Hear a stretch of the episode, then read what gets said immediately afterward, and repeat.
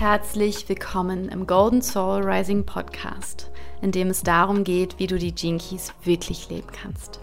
Ich bin Marie und mit meiner Arbeit als Coach und Mentorin habe ich schon viele Menschen auf ihrem Heilungsweg mit Hilfe der Gene Keys begleitet und habe dabei eine Tatsache immer wieder beobachtet. Die wenigsten können die Gene Keys in der Tiefe wirklich greifen und dann natürlich auch nicht im Alltag verkörpern. Genau das ist das Anliegen dieses Podcasts. Die wundervollen Weisheiten und die Magie der Gene Keys für dich erfahrbar und praktisch umsetzbar zu machen. Und zwar mit Leichtigkeit und Freude. Die Gene Keys haben in meinem Leben so viel Transformation und Heilung gebracht wie kein anderes Tool. Und deshalb möchte ich dir gerne mein Wissen und meine Erfahrungen in diesem Podcast weitergeben. Denn Healed People Heal People diese Welt braucht dich in deiner einzigartigen und geheilten Energie. Du bist hier richtig, wenn du die Potenziale, die in deiner DNA verschlüsselt sind, entfalten und radikal leben und einen gesunden Umgang mit deinen Schatten kreieren möchtest. Denn wo Licht ist, ist auch Schatten. Und ohne unsere Schatten können wir unsere Gaben und Cities nicht leben. Ich wünsche dir viele gute Erkenntnisse und Freude mit der heutigen Folge. Hallo und herzlich willkommen zurück im Golden Soul Rising Podcast. Ich hoffe, euch geht's gut. Ich hoffe, ihr habt einen ja, produktiven oder ruhigen, auf jeden Fall einen Januar, der eurer Energie entspricht.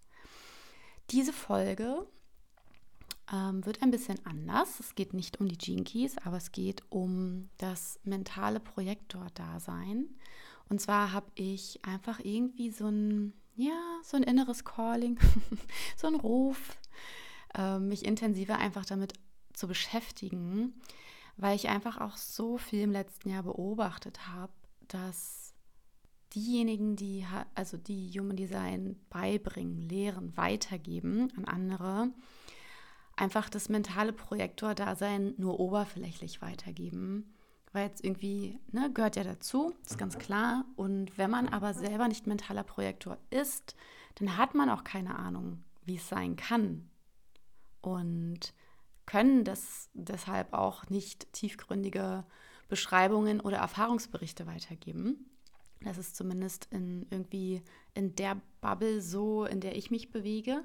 Ich habe Ende letzten Jahres nochmal einen Kurs gemacht. Ähm, der richtig gut war, auch von einer MITS-Projektorin. Ich kann eh sowieso empfehlen, also dass Projektoren von Projektoren lernen und sich von Projektoren auch guiden lassen, weil kein anderer Typ sieht eben viel. Ne? Und der, also dieser Kurs war sehr, sehr gut, aber auch sie konnte nicht richtig erklären, beschreiben. Ich konnte es einfach nicht fühlen. Ja, dass sie das mentale Projektor-Dasein wirklich versteht. Das ist dann immer nur so kurz wie angekratzt an der Oberfläche, äh, an der Oberfläche und dann weiter. Ne? Und das ist irgendwie so, wo ich mir denke, so, ach, schade, ja. Und deswegen habe ich mich so ein bisschen gerufen gefühlt, ähm, weil ich jetzt auch mein letztes Jahr sehr viel mit Dekonditionierung verbracht habe, ähm, einfach mehr zum mentalen Projektor zu machen. Und deswegen gibt es auf jeden Fall diese ja, ich würde mal sagen, Special-Folge. Kurz, einfach der Vollständigkeit halber, aber belest euch bitte gerne selber da auch noch oder informiert euch grundsätzlich auch noch viel mehr. Aber mal grundsätzlich zum Projektor, weil der mentale Projektor ist eben einfach ein, Spez also ein spezifischer Typ des Projektors, aber Projektoren allgemein sind gibt es so um die circa 20 bis 21 oder bis 22 Prozent der Weltbevölkerung. Es gibt ja keine ganz genaue Zahl, aber das ist so eine Schätzung. Es ist auch der neueste Typ, ja, also Projektoren gibt es erst ähm, mit der Entdeckung oder seit der Entdeckung des Uranus 1781.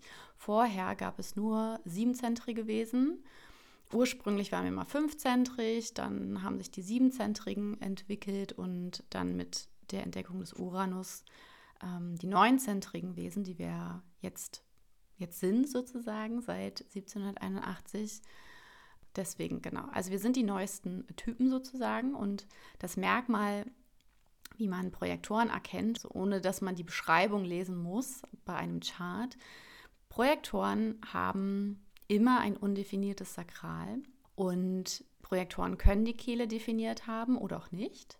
Wenn die Kehle definiert ist, ist sie aber nicht mit einem Motorzentrum verbunden, ja, weil das wäre dann ein Manifestor. Auch nicht, also ein Motorzentrum ist das Ego, Solarplexus oder die Wurzel.